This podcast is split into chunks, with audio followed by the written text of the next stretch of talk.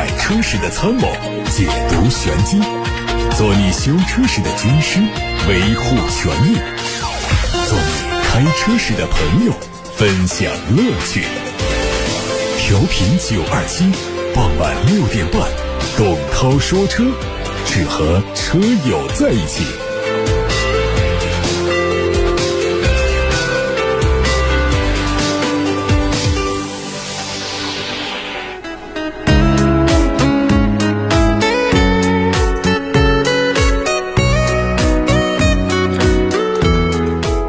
问候各位正在听节目的朋友们，节日好，五一劳动节快乐！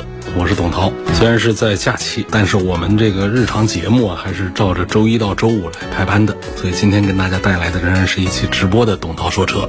欢迎大家在收听的同时参与互动，除了可以像往常一样把自己的选车用车的问题发到直播间来交流之外呢，也可以就这五一。假期出去玩，或者是没有出去玩，这相关的话题啊，发到直播间来。发送通道有董涛说车微信公众号，还有董涛说车 Pro 微信公众号，还有八六八六热线。我看到已经有朋友在问，新能源车电池都在底盘，那么涉水路面对电池有没有影响？这个问题呢，没有接触新能源车的，确实是会有所担心。但是在这儿，首先告诉大家是不用担心，再跟大家讲道理在哪儿。像我们现在一块手表啊，一个手机啊，都有防水的这个功能。但这防水呢，它要分等级啊，什么层层级的，什么层面的防水。比方手表是生活防水啊，还是咱们在非生活状态下，比方说像这个游泳啊、潜水呀这样的防水，它这个等级不一样。所以它防护的层级也不一样。那么新能源汽车的电池呢，它的防护等级是非常高的，比我们想象中要更加严格一些。甚至于说，这些新能源车，不管是插混的车还是纯电动的车，那个电池放在整个底盘的最低的地方，跟水接触非常的密切，但是它的涉水的能力要比我们那些纯燃油车还要更好一些。这就是因为我们的燃油车呢，它还讲究于什么呢？就如果在水里面趴窝的话，一般都是在进排气系统上。新能源车。纯电动车它没有进排气系统，它就是只要做好了电池啊、电机这些防水的处理之后呢，这个车它可以有更深的或者说更大的涉水高度。所以这个关于这个电池的具体的这个防护，比方说单体安全、模组安全呢、系统安全等等，我们就不用展开讲。也就是我们从这个电池的单体防水层面就给一个答案。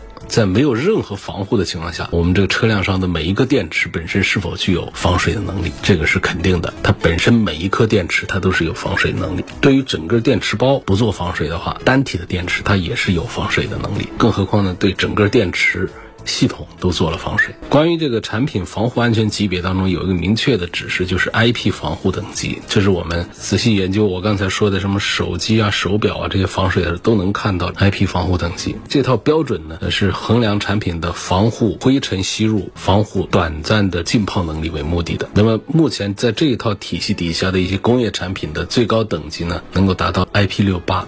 它就出现在了军工级和商用级的产品上，多数的民用级的产品呢，达到 IP 六七就已经是最高的标准了。那对于在新能源汽车上的这个动力电池来说的话，它符合 IP 六七。标准它绝对是一个要满足的条件。那么在这个标准之外，新能源电池它还要满足额外的一些要求。相关的规定里面明确指出，像新能源汽车的单体动力电池和模组的安全指标和实验方法，不光是说防水的问题，还得防腐蚀。下雪的时候啊，这雪水里面有腐蚀性的成分，包括盐水、沿海地区的这样的含盐海水等等。所以这样电芯产品它不仅仅是要防水，它还得。抗腐蚀，甚至要做一些模拟的一些实验，在满电的状态下放到模拟海水的溶液当中几个小时，要求不起火不爆炸。除了严格的防水测试之外，还有包括穿刺实验、挤压实验、火烧暴力实验。这样的流程都会在我们动力电池上有要求，就确保不依赖任何防护措施的基础上，这个电芯本身要具备强大的抗压能力。所以，我们用户担心的防水问题呢，实际上只是动力电池检测的一个环节之一，甚至是一个小环节啊。其他的我们可能没有考虑到危险隐患，在目前的标准当中都已经有了针对性的管理标准，所以大家不用担心说新能源汽车的电池啊会不会在下雨的时候啊就导电了。漏电了，损坏了，那是完全不用担心的。它比我们的普通的传统的燃油汽车的涉水深度还要更深一些。说我在路上看了一辆比亚迪唐，怎么上的蓝牌？早期的就是号码资源还不是那么紧张的时候，当时没有绿牌的时候，新能源车也是上。蓝牌的，而且还跟大家透露一下，现在乘联会啊，他们正在积极的推动一项提议，就是其实现在呢，对于新能源的国家政策也好啊，还是各个层面对于新能源汽车的支持，已经是到了一个可以收的一个阶段了。因为现在新能源车已经对于我们传统汽车工业产生了很大的冲击和影响。过去是新能源车呢，大家都不待见，所以需要一些政策，包括购置税啊，包括路权呐。像这个单双号啊这样的通行啊，对于绿牌是放开的，还有很多城市有限购规定，但是对于新能源车。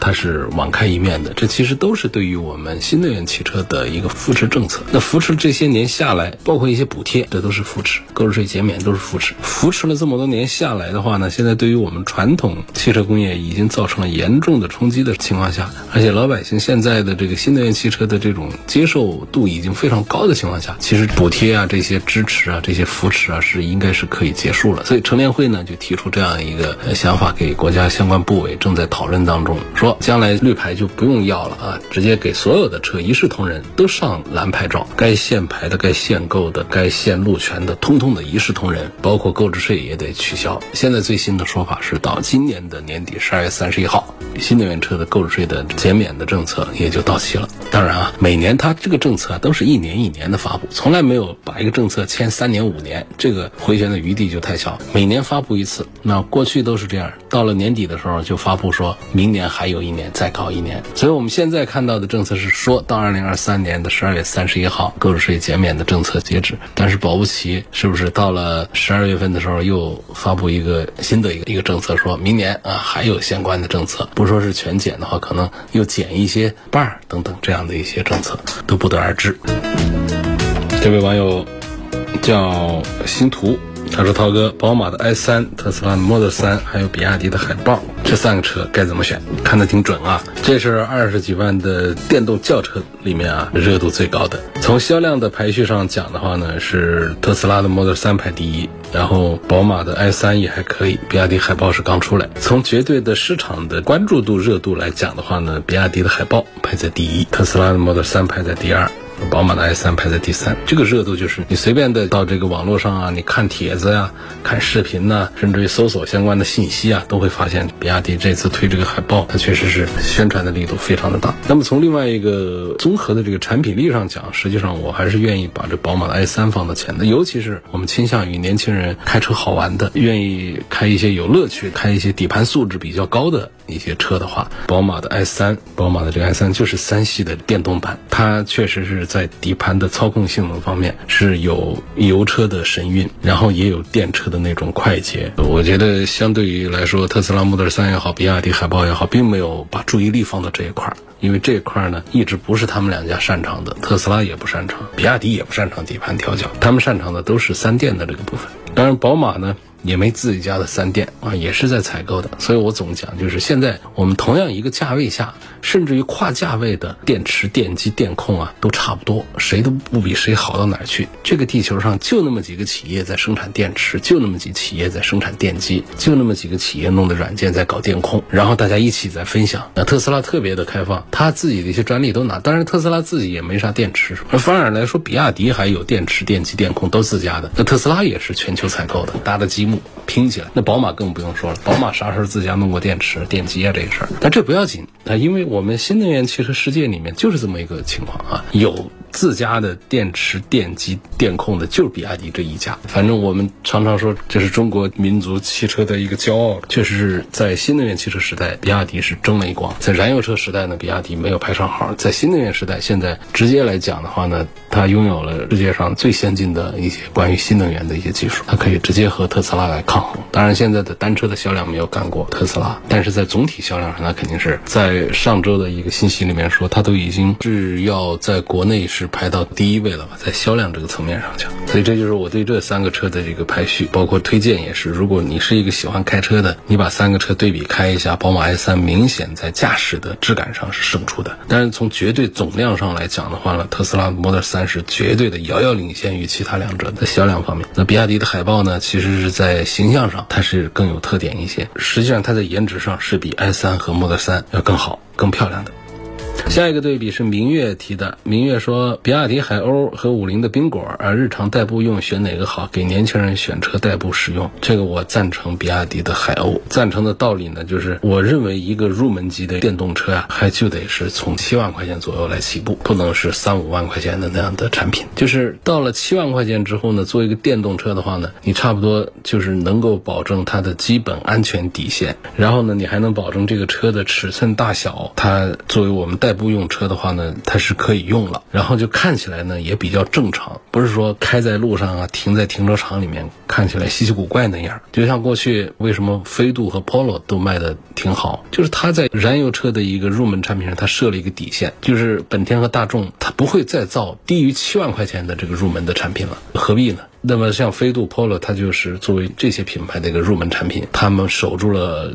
基本的红线，比方说像这个安全呐、实用啊这方面一些基本的东西，然后把成本控制，把配置降低，然后价格在七八万块钱成交。虽然说厂家都还亏钱，但确实是一个品牌体系里面需要这样的一个入门的一个产品。那么在电动车领域呢，因为电池的成本过去。一直是很高，包括电机的成本，包括软件的一些购买成本，过去一直很高。说小小的一个电动车就得卖到十几万，十几万都可以买到大大的一个燃油车了，这是过去。那现在就是说十几万的电动车已经做的还很可以了，现在就开始在往下探，将来的成本一定会比燃油车的成本低的，就制造成本不是使用成本。但是现阶段的话，我们的电动车的成本还是比燃油车成本高。那么能够下探到六七万块钱的一个纯电动车，我说的是海豚这样，而且还能保证看起来正常，开起来用起来也正常啊，能正常用，能正常看，能正常开，那么这个车就是合格的一个产品。那为什么在五菱的缤果、海豚之间，我选了这样？就是过去五菱宏光底下有一个迷你 EV 那么一个玩意儿是是五菱做的，我觉得它就是没有守住底线的。那么这个缤果呢，跟那个不一样，缤果其实做的就是跟海豚差不多大小，就跟那个 Polo 跟飞度都差不多大小的一个产品了，就是可以正常开，可以正常看的一个产品，而且它在价格设计上呢，它比比亚迪的要差一些。但是我还是前面讲的，就是这些电动车的三电体系，我们要比较一下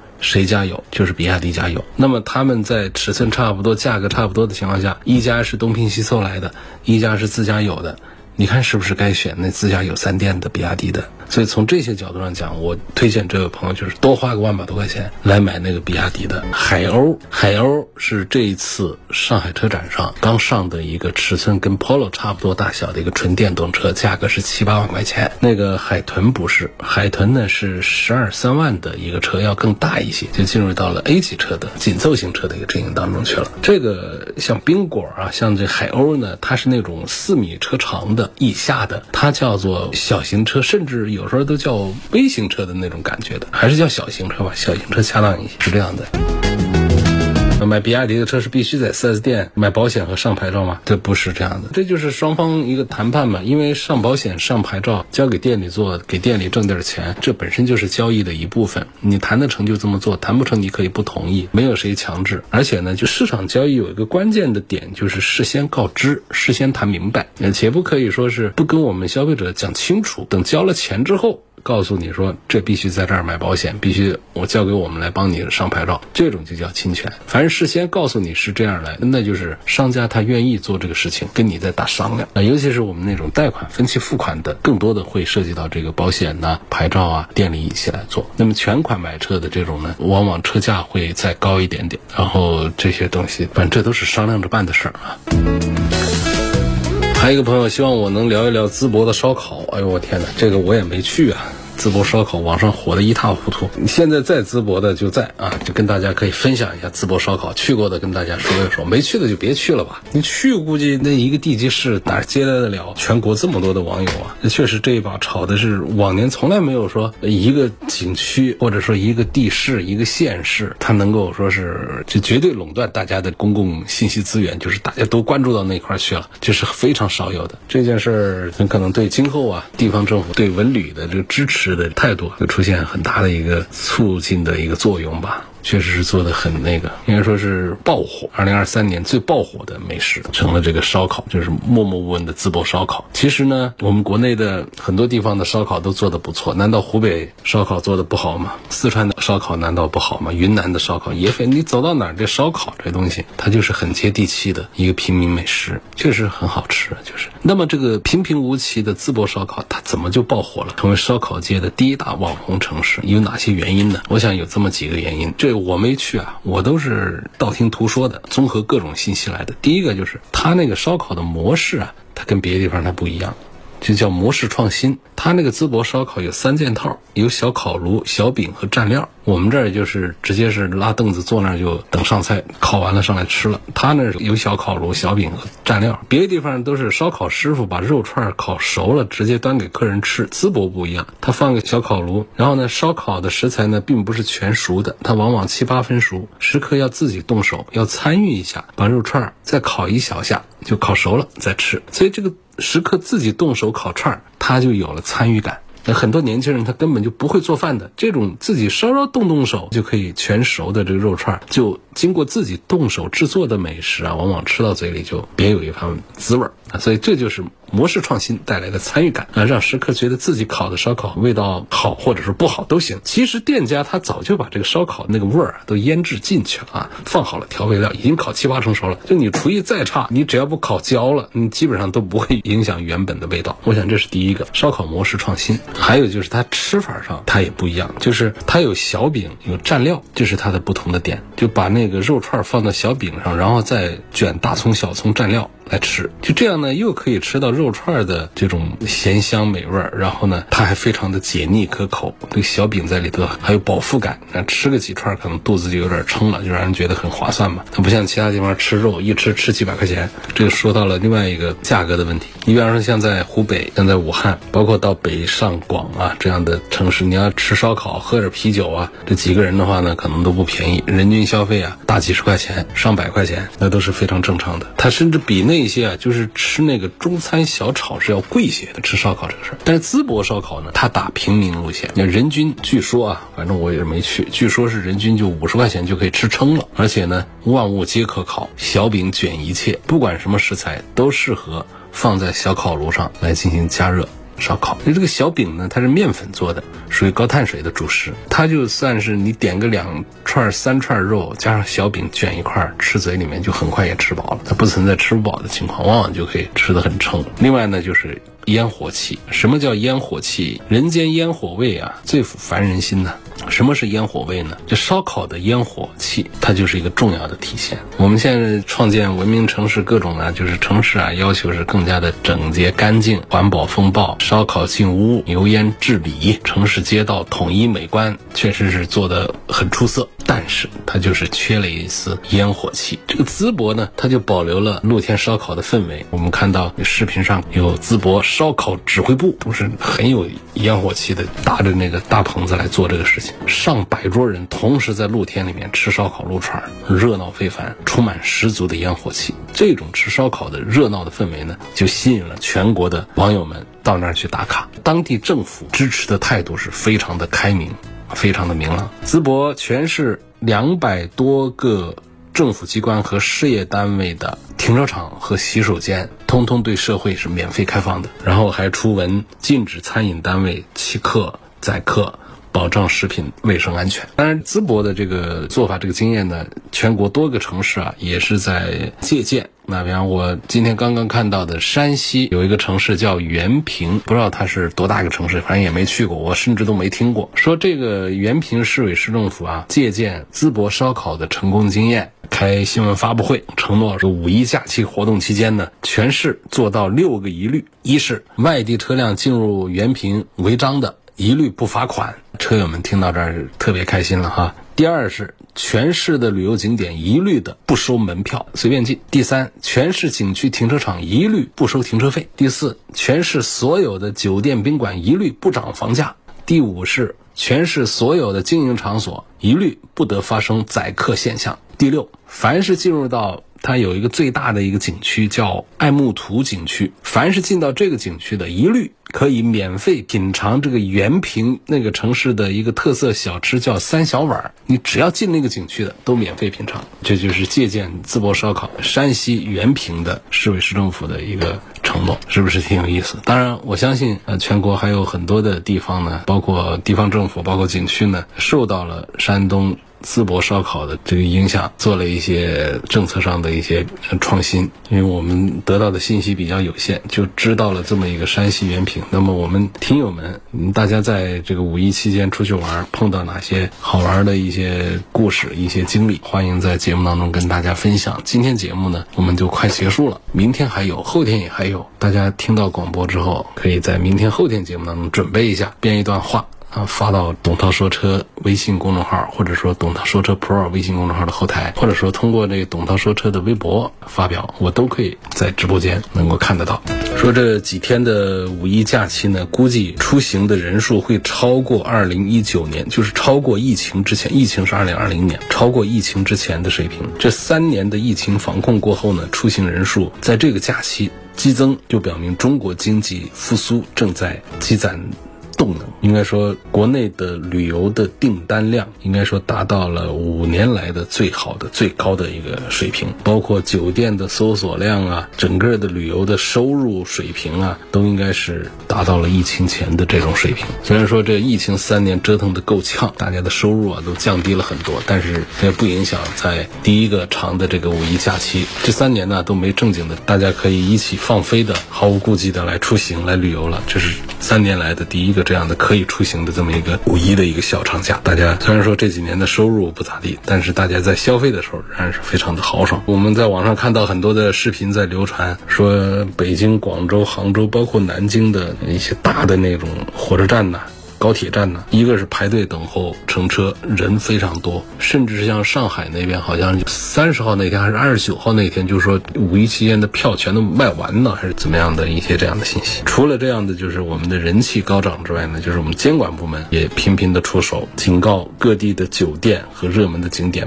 不许哄抬价格，这个在疫情之前我们是不是老听说了？平常那个房价打完折之后就五六百块钱的，到了旅游的小长假呀、大长假这个时间的话，直接的干十倍，从五百变五千，因为它一年四季啊，它就这几个节假，它可以挣一笔，然后来对抗它平日的亏损。其实有时候呢。也理解高峰低谷的找平，这是市场经济的一个那个。但确实对于好容易我们出门一趟的朋友来说的话，对于广大的市民来说，确实是让人有些吃不消的。因为它对等的服务水平，它不是这样子。它那个五百的酒店，你把它涨到五千，你是不是可以在环境设施和服务水平上你达到五千？不是，但还是那个五百的，它还是五百的硬件软件，它收你五千块钱。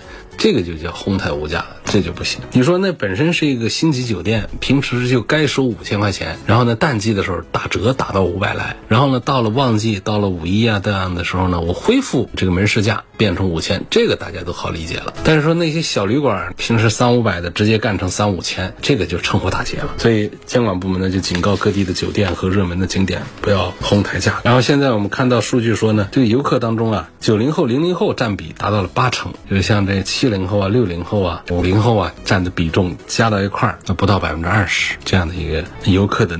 年龄的一个占比，所以这个政府出台政策整治哄抬价格行为也成为社交媒体上热门话题。因为如果说是五零六零为主的这样的团队出行的话呢，可能这个社交媒体呢关注度它会弱一些。正因为九零后、零零后他们特别愿意跟大家分享，所以呢各地有一些什么情况啊，很容易通过我们的视频网络平台传播的人尽皆知。所以政府出台这个政策来治理哄抬价格的行为，也成为社交媒体上的热门话题。总之呢。那就是这五一期间呢，就是游客多，出游距离更远，出游时间更长，还有一个就是对文化体验的需求更大。过去呢，我们出去看山看河看个风景，现在很多游客呀，对非物质文化遗产、对文化场所、对博物馆，或者说那种沉浸式的表演，都表现出非常积极的一种态度来。今天咱们节目就说到这儿了。